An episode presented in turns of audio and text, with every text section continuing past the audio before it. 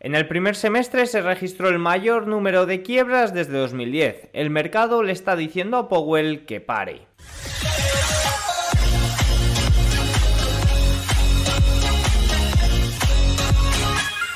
Muy buenas, bienvenidos todos un día más al canal. Hoy es miércoles 12 de julio de 2023 y en este momento son las 21.30, 15.30 horario ET. El día de hoy ha sido muy importante porque hemos tenido ese dato de IPC estadounidense que marcaría un poco el rumbo de lo que serían las subidas de tipo, las probabilidades de subidas de tipos del mes de julio y también lo que pasaría hasta finales de año. ¿Recuerdan el vídeo que hice el sábado hablando de la caída del dólar y de que cuando ya está todo muy descontado las sorpresas solo pueden ir en dirección contraria? Bueno, pues exactamente es lo que ha sucedido en el día de hoy. El dato de IPC ha salido ligeramente inferior de lo esperado, igual que salieron ligeramente inferiores a lo esperado el dato de nóminas y eso ha hecho que el dólar tenga uno de los peores días eh, que se recuerdan, cinco sesiones consecutivas a la baja que le han hecho perder niveles muy importantes y también que nos da oportunidades en otros activos como vamos a ver. Por otro lado, también cada vez que leo datos eh, de los hogares o datos de las pequeñas y medianas compañías estadounidenses, la verdad que se me eh, pone un mal cuerpo bastante grande, porque el número de empresas que están en quiebra eh, supera los de todos los años, incluso supera los del año 2020 hasta el año 2010. Eso no es ni mucho menos un buen dato. Así que bueno, dicho esto, vamos a ir viendo dato por dato. Tengo también gráficos relevantes para ver y luego por último pues veremos ese movimiento a la baja del dólar, movimiento al alza del oro y movimiento al alza también de los mercados. Así que bueno, pues vamos a verlo todo. Vamos a ello con los datos más importantes del día. Tenéis en pantalla primero la inflación en España. Bueno, el dato de inflación salió igual de lo esperado, 1,9%. Ya sabéis que en países europeos se da un dato preliminar a principios de mes y luego se revisa a mediados. Bueno, pues el dato ha salido igual que lo esperado, ya lo comenté en su día. Simplemente voy a hacer una aclaración para todos vosotros y los que no comprendan bien este dato. Recuerden que influye la tasa base, es decir, en junio de 2022 el dato español fue del 10,8%, el más, el más alto de desde los años 80. Hay que tener en cuenta también que el dato sea menor en 2023 a, que sea menor, eh, que el dato sea menor en 2023 que en 2022 no significa que los precios estén cayendo, significa que los precios están subiendo un 1,9% respecto al 10,8% que subieron en junio de 2022. Que esto hay gente que no lo entiende y también los medios juegan con este titular. Al final te dicen la inflación está cayendo. ¿Se puede decir que la inflación está cayendo? Sí, porque la inflación es una tasa, pero juegan con el desconocimiento o, la falta de entendimiento de las personas eh, corrientes que dicen, ah, pues los precios están cayendo. No, está cayendo el índice de precios, eh, la tasa, no los precios. Bueno, pues también hay que tener en cuenta que esto se trata de una gran noticia, estamos por debajo del 2% en, eh, que es el objetivo del Banco Central Europeo, sobre todo en España, pero hay que ser conscientes que es muy posible que veamos al dato repuntar en los próximos meses, por el simple hecho de que la tasa base también lo hizo en el año 2022 y habría menos margen para esta eh, drástica caída. Y también es importante porque la inflación subyacente, fijaros que se mantiene en niveles eh, muy elevados. No sé si tengo el dato por aquí, fijaros, eh, se encuentra en el 5,9% en junio, por, por debajo del dato del 6,1% en mayo. Y bueno, pues también os dejo este gráfico que es el acumulado del IPC para que veáis cómo la inflación, el índice de precios realmente no está cayendo, sino que va acumulando y la tendencia, la verdad que es bastante alcista.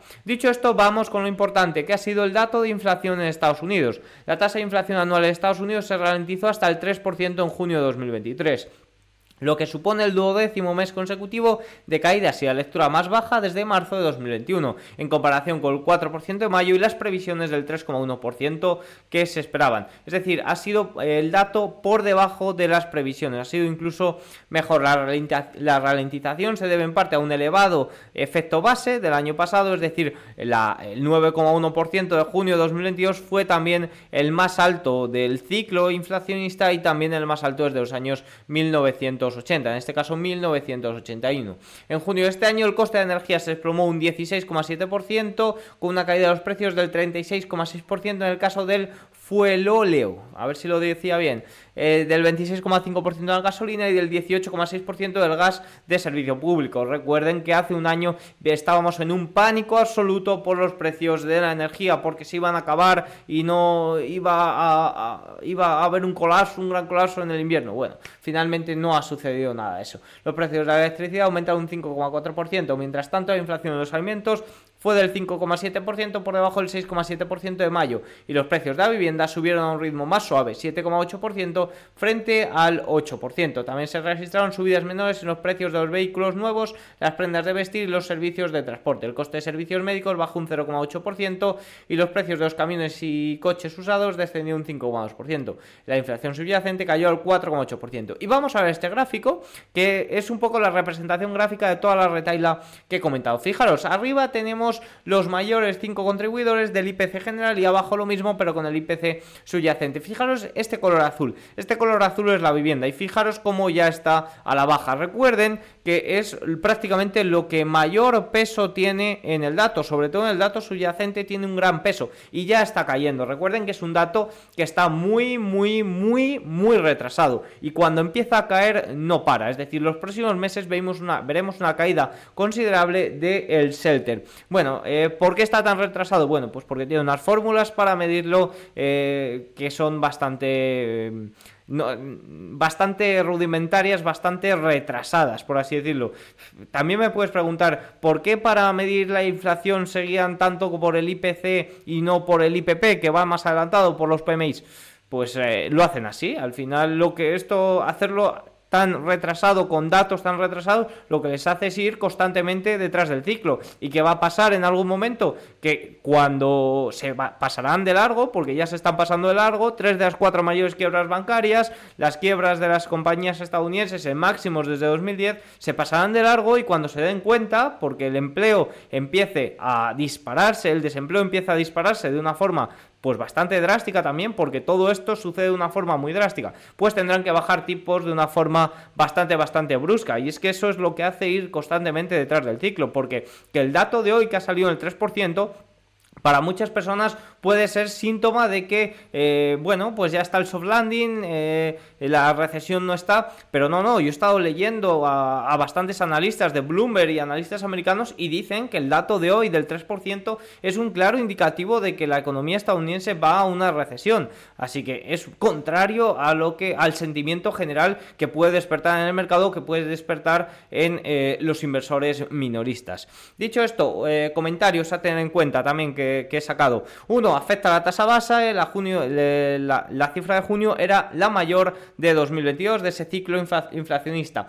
Punto número 2, hasta el jueves de la semana pasada, que esto es lo que comenté en el vídeo del sábado, se estaba descontando con casi un 95% de probabilidades que habría una subida en julio y ninguna bajada antes de diciembre. La rentabilidad a dos años estaba en el 5% y la de 10 años estaba por encima del 4%. Es decir, no había mucho margen para más en, a la hora de pensar que habría más subidas de tipos. Ya no puede haber más subidas de tipos. Se estaba descontando ya dos subidas de tipos más durante el año, que es lo que viene diciendo Powell durante un mes. Curiosamente, mes en el que el dólar ha repuntado y el oro ha eh, corregido, que ha sido el mes de mayo y junio, donde se hizo la pausa. Recuerden que se hizo una pausa con la idea de hacer dos subidas más, con ver datos y pero eh, dos subidas de tipos más, que ha sido lo que ha comentado Powell incluso en el Congreso y el Senado. Y eh, otro punto, tras el dato de nóminas y de IPC, hay bastantes probabilidades, más de un 70 de que a partir de julio no haya más subidas de tipos. Fijaros que los swaps de la Reserva Federal están descontando ahora mismo que no haya más subidas de tipos que la de julio.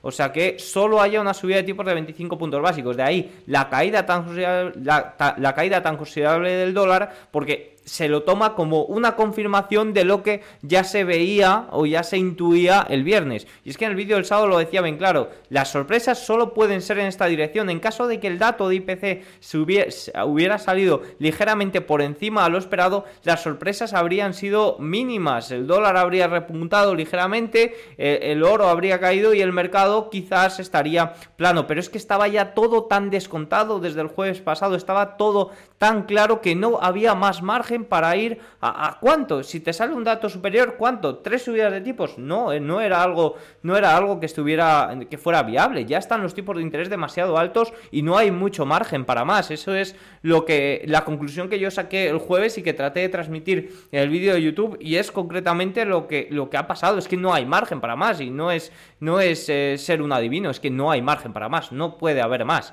Eh, un comentario de Goldman Sachs es que el informe de hoy es coherente con nuestra opinión de que el endurecimiento de la Fed está en las últimas. Seguimos esperando una última subida de 25 puntos básicos en la reunión de julio del FOM hasta el 5,25, 5,5 seguido una política sin cambios para el resto del año. Bueno, pues esta es mi visión, estoy plenamente de acuerdo con lo que se ha comentado en la mesa de Goldman. bueno, no en la mesa, sin, perdón, un comentario de Goldman. Fijaros, eh, decisión de tipos de interés de Canadá. Vamos a ver, el Banco de Canadá elevó el, tipo, elevó los tipos 25 eh, puntos básicos situándolos hasta el 5% y han sido bastante hawkish. Ya sabéis que el Banco de Canadá hizo una pausa justo antes que la Reserva Federal, suele ir bastante justo adelantado y suele hacer eh, lo mismo, la Reserva Federal se suele fijar bastante. Hizo una pausa en marzo y abril y eh, bueno, pues de nuevo ha subido los tipos y ha revisado, fijaros que antes se esperaba lograr el objetivo del 2% para finales de 2024 y ahora lo para finales, para mediados de 2025. O sea que ha, dado unas declaraciones bastante hawkish y este dato pues también eh, ha podido afectar al mercado, que no ha sido así, pero bueno, eh, a mí me ha parecido curioso y creo que es importante de comentar. Más cosillas, variación de, existencias en Estados Unidos, libro Begui de la Reserva Federal, la actividad económica generó aumento ligeramente desde finales de mayo, el empleo aumenta modestamente desde finales de mayo, la demanda de mano de obra se mantuvo saludable en el periodo de la encuesta y los empleadores informaron de continuas dificultades para encontrar trabajadores. Bueno, tanto los inventarios como el libro Begging no son muy relevantes, o sea que tampoco voy a comentarlo en exceso. Y por último, un último comentario entre los datos relevantes es que Elon Musk ha lanzado una nueva compañía para competir contra OpenAI. Bueno, Elon Musk están todos fregados, hay ingenieros y trabajadores pues que han lanzado AlphaStar, GPT GPT 3.5, GPT 4, es decir, hay ingenieros de OpenAI y bueno, lo más relevante y por lo que está el dato aquí es que parece que va a eh, estar ligado mucho a Twitter, tanto a Twitter como a Tesla a la hora de desarrollo de inteligencia artificial. que, o sea que bueno, pues eso podría haber sido bien tomado por las acciones de Tesla que en el día de hoy estaban subiendo un, eh, un 1,05%. Dicho esto, vamos con los datos, con los gráficos más relevantes del día.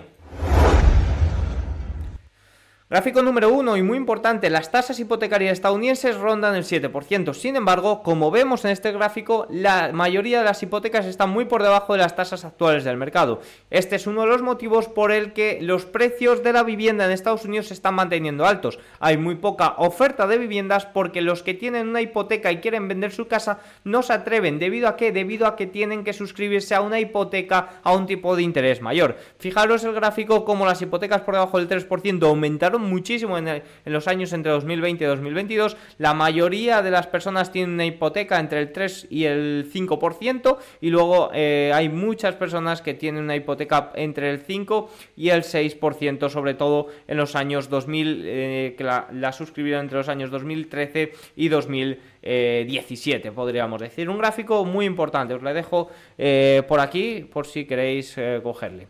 Bueno, más cosillas, eh, gráficos muy importantes, sobre todo que están relacionados con el título del vídeo. En 2023 el número de quiebras de empresas de más de 50 millones de dólares en activos están en máximos desde 2010, superando el año 2020. Ya comentábamos en el mes de mayo o abril que eh, el ritmo de estas quiebras era muy superior al del año 2020 y que eh, se encontraba en, en máximos desde 2010. Bueno, pues al final del semestre se ha cumplido. Veremos a final de año. Fijaros que es difícil superar al año 2010 que hubo en total 828 quiebras. De momento, en el primer semestre ha habido 340. Fijaros que por meses el peor fue el mes de marzo, curiosamente, cuando sucedió la crisis bancaria y se produjo ese gran endurecimiento crediticio eh, a partir de ahí. Más cosillas, el desglose por sectores es que las compañías, eh, los, sector que más, eh, los sectores que más están sufriendo son el consumo discrecional, industrial, salud, financiero, energético y el que menos real estate, utilities y materiales. Dicho esto, los mercados laborales mundiales continúan debilitándose según LinkedIn. Bueno, según la, último dato de nóminas no agrícolas de, Estados Unidos, pues también, según la BLS, eh, las nóminas del último mes salieron por primera vez en 14 meses menor a lo esperado. Se prevé que la inversión en inmuebles de oficinas se deteriore aún más. Bueno, esto no pilla por eh, sorpresa ni mucho menos, son datos de Goldman y Goldman ya ha sido muy crítico con la situación de las oficinas estadounidenses y de que es un gran problema, sobre todo cuando vengan las refinanciaciones. Más cosillas en Alemania, donde los tipos reales a 10 años han subido hasta el 0,31%, el nivel más alto es de 2014. Esto significa que el alivio automático de la deuda a través de rendimientos reales negativos simplemente ya no funciona. El Banco de Inglaterra estima que los hogares británicos destinarán alrededor del 7-8% de ingresos de sus ingresos al pago de hipotecas a finales de este año, niveles que no hemos visto desde la gran crisis bancaria y la recesión a principios de los 90. La situación en Reino Unido es bastante preocupante. Más cosillas, el franco suizo sube al nivel más fuerte frente al dólar con esta caída de los últimos 5 o 6 días desde 2015, tras unos datos de inflación de Estados Unidos más débiles de lo esperado. Otros gráficos muy interesantes, fijaros, tras 25 subidas consecutivas, el IPC interanual de la vivienda ha descendido durante 3 meses seguidos, desde el 8,2% de marzo, el más alto es de 1982, hasta el 7,8% de este mes de junio. Un descenso continuado de la inflación de la vivienda tendrá un gran impacto en el IPC general, ya que la vivienda representa más de un tercio del índice. Es lo que os he comentado arriba y lo que hemos visto gráficamente en eh, la imagen. El tipo de fondos federales ahora es más de un 2% superior a la tasa de inflación estadounidense y normalmente cuando esto sucede ya se dejan de subir los tipos de interés. No sé dónde Powell va a subirlos, si es que no hay margen para más. La última vez que la política monetaria fue tan restrictiva con un tipo de los fondos federales superior a 0% fue en agosto de 2007. Fijaros el gráfico muy relevante. Vemos en rojo el IPC y vemos en azul, en azul clarito, sobre todo este es el gráfico importante, eh, eh, los fondos federales. Fijaros que estuvo muy por encima en los años 1980 eh, hasta prácticamente 1990, pero bueno, podríamos hablar que en la modernidad, porque ha evolucionado mucho el mercado, el mercado ha cambiado mucho, ha entrado mucho en juego la Reserva Federal con esa expansión del balance. Fijaros que en el año 2007 fue cuando estuvo por encima y posteriormente sucedió lo que sucedió. Fijaros que en el año 2019, antes de, del COVID, que sí que es cierto que fue debido al COVID, pero eh, antes del COVID ya había bastantes rumores de que la cosa no iba del todo bien. Más puntos importantes, el S&P 500 está ahora un 3% por encima de donde estaba cuando la Fed comenzó a subir tipos. Por primera vez en 2023 estamos siendo preguntados actualmente por múltiples clientes si pensamos que el S&P 500 está ahora en camino a marcar un máximo histórico antes de final de año. Yo voy un, sí en esto. No sé concretamente qué analista de Goldman lo ha dicho porque me ha llegado el, me ha llegado la información firmada simplemente de la mesa de Goldman. El gráfico es de Charlie Vilello, pero bueno, es el gráfico más representativo a esto que comentaba Goldman. Y es que el S&P 500 está por encima de los niveles eh, que estaba cuando se empezaron a subir tipos de interés. Fíjate que los tipos de interés subió 500 puntos básicos desde entonces y el S&P 500 se ha revalorizado un 3% durante este tiempo. Y respecto al comentario de Goldman Sachs de que si habrá máximos eh, antes de final de año, permíteme dudarlo, la verdad. Yo pienso que para pasar de los niveles en los que estamos ahora mismo, fijaos que el S&P 500 se encuentra en estos momentos en el 4.473, vamos a poner 4.500 que es un nivel muy importante, yo creo que el S&P 500 necesita más catalizadores aparte de una desinflación o de una bajada de tipos para llegar a los máximos vistos anteriormente. Habría falta eh, catalizadores de compañías, catalizadores de buenos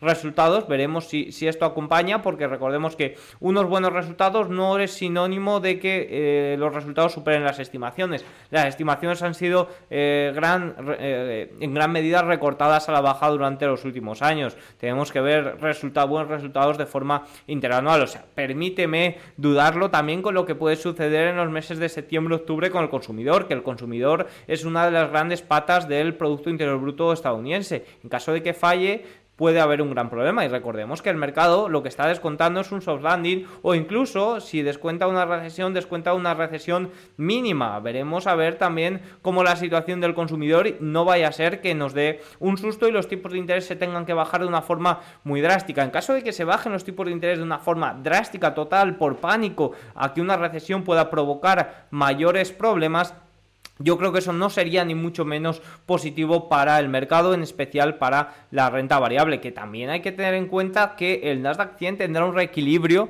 en la, eh, que conoceremos el viernes. Vamos a ver también eso cómo afecta, sobre todo para todos los que invirtáis en indexados, en este caso en el Nasdaq 100, veremos cómo afecta también porque supongo que las compañías de mayor peso y lo irán perdiendo eh, por ponderación, ya que invertir en el Nasdaq 100 era prácticamente invertir en un 5, invertir un 50% en 20 compañías. Así que bueno, hay muchos puntos a comentar antes de decir si vamos a lograr eh, máximos históricos, eh, si llegaremos a máximos antes de final de año. A mí nunca me gusta hacer predicciones así tan a la ligera. Sí que es cierto que hay que mirar día a día y hay que tratar de aprovechar eh, los resultados según vayan saliendo. Vamos a ver también cómo, curiosamente, en el día de hoy Bank of America ha elevado el precio objetivo de una compañía que llevo bastante tiempo y que pues eso me ha provocado buenos rendimientos, pero es que al final hay, no hay que dejar de aprovechar el mercado, hay que seguir aprovechándose del mercado en la medida de lo posible, aunque la macro, en este caso la economía, no nos guste.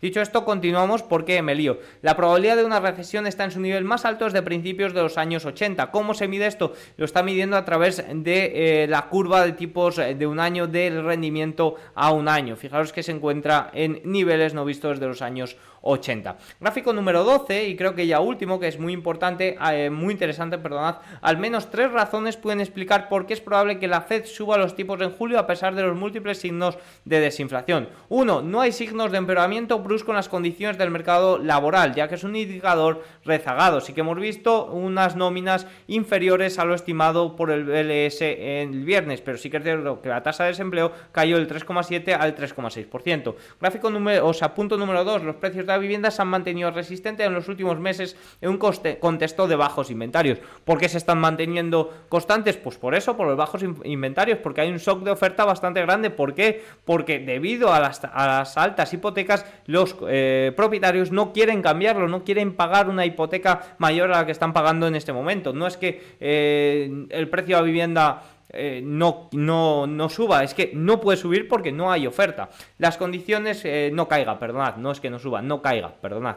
Eh, número 3, las condiciones financieras de Estados Unidos han mejorado desde finales de mayo. Véase el índice Bloomberg. Bueno, si recordáis el vídeo que hice el martes pasado de especial no recesión, en ese momento vemos como de, mayo, de mayo a junio habían mejorado muchos datos. Vimos al M2 creciendo, vimos las ventas minoristas creciendo y vimos también las condiciones financieras creciendo, incluso los subsidios por desempleo también mejoraron. Ahí sí que es cierto que entran factores estacionales de que el mes de junio pues eh, hay bastantes contrataciones, sobre todo en el sector privado. Dicho esto, vamos con las claves, perdón, con el cierre de sesión.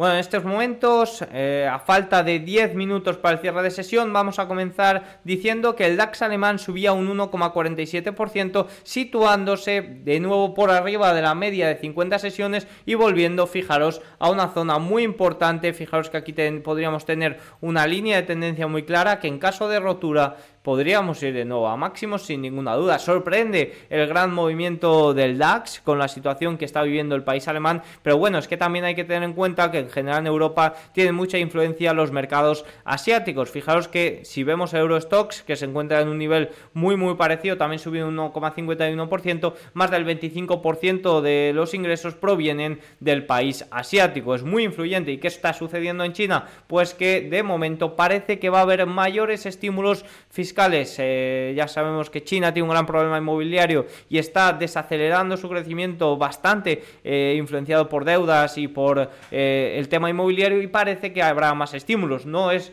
Eso no, no es muy de, del estilo de, Xi Jinping, de su líder, pero bueno, parece que periódicos de allí están filtrando. El Eurostox 50 subiendo un 1,38, IBEX 35 subiendo un 1,31, Reino Unido subiendo un 1,68, Francia 1,57 al alza, Italia 1,78, Suiza sube 0,35 y Holanda sube un 1,06. Previamente en la sesión vemos como el Hansen cerraba subiendo un 1,08, también impulsado por esos posibles o, eh, la esperanza de esos posibles estímulos. El Nifty indio caía un 0,28 y el Nikkei japonés caía un 0,81. A falta de exactamente 6 minutos para el cierre de sesión vemos al Dow Jones cayendo, subiendo un 0,28 pero recortando bastante desde eh, los máximos del día. El S&P 500 igual pero subiendo un 0,77 y el Nasdaq subiendo un 1,33%. Si vemos también el Russell 2000 subiendo un 1,08 y rompiendo una zona muy importante como son los 1900-1910 puntos. ¿Por qué? ¿Qué está sucediendo? Si nos vamos a ver las empresas por capitalización, vemos cómo está subiendo en el día de hoy las que más las small caps. Cuando eh, a media tarde las que más estaban subiendo eran las mega caps y las que menos estaban subiendo son las small caps. Ha habido un giro. ¿Por qué ha habido un giro? Bueno, pues lo que he visto a mitad de tarde es que la, cesta de valores de Goldman Sachs, de Meme Stock, que en general son small caps, estaba subiendo más de un 35%. O sea que va a tener bastante influencia, lo confirmaremos al cierre en The Market y ya sabéis el susta que mando unas horas después de la grabación de este vídeo y del cierre, que es donde puedo analizar todo más detalladamente. Pues esa cesta estaba subiendo bastante y la cesta de cortos que ha subido ya un 11,5% desde el jueves pasado en el día de hoy también está comportándose bastante bien. De ahí que las small caps estén subiendo considerablemente. También porque estaban rompiendo una zona de soporte muy importante en Nasdaq 100 Russell 2000 y eso también está provocando un estímulo. Las small caps al final estaban muy abajo respecto al Nasdaq y esta diferencia se tiene que ir recortando poco a poco. Si vemos eh, más puntos importantes en el día, podemos ver como la volatilidad, el VIX, que llevo unos días sin comentarlo, el VIX en el día de hoy está cayendo un 8% de nuevo a niveles eh, que estábamos eh, antes del jueves pasado, cuando un poco se, se, disparó, cayó el mercado y se disparó la volatilidad, de nuevo por debajo de 13. Si vemos materias primas, el petróleo subiendo un 1,45% y el oro en este momento subiendo un 1,36%. Por sectores, perdonad que no lo he dicho y estaba pensándolo, Basic Material lo que está más está subiendo en el día, de ahí el buen comportamiento que estaba teniendo el Dow Jones y que luego ha ido a, menos, pero de ahí también el buen comportamiento del Russell 2000, ya que muchas small caps son de Basic Materials. Servicios de comunicación también al alza y lo que se está comportando el día de hoy el sector de salud, el sector industrial y el sector defensivo. Continuamos eh, analizando y nos vamos a analizar el, el dólar. Fijaros que el índice dólar está cayendo un 11, un 1,11%, perdiendo el nivel de los 100, un nivel muy importante, y frente al euro está cayendo un 1,17. Esta caída es lo que está favoreciendo a este movimiento del oro. Fijaros el oro en, eh, ahora, en estos momentos se encuentra a media de 50 y se encuentra en una zona de resistencia muy muy importante. Ojo porque soy bastante positivo eh, con el oro a corto plazo. Pienso que va a consolidar por encima de los 2.000 dólares y le estoy siguiendo demasiado en caso de que rompa la zona 1975 o zona 1980 eh, estaría bastante interesado en ir a buscar la zona de los 2053, la zona de máximos históricos. Hay varios factores que influyen aquí. Uno, en gran parte, la caída del dólar. Los rendimientos, eh, los tipos de interés no tienen mucho margen al alza. Y en caso de que se suban en julio, viendo el endurecimiento crediticio que está provocando, viendo también la situación de muchas compañías estadounidenses, viendo que el empleo está empezando a verse afectado, esto puede provocar una gran caída del dólar, más de la que está ya descontada y eso puede impulsar al, oro, por lo que soy bastante optimista con él. Y luego, bueno, el oro al final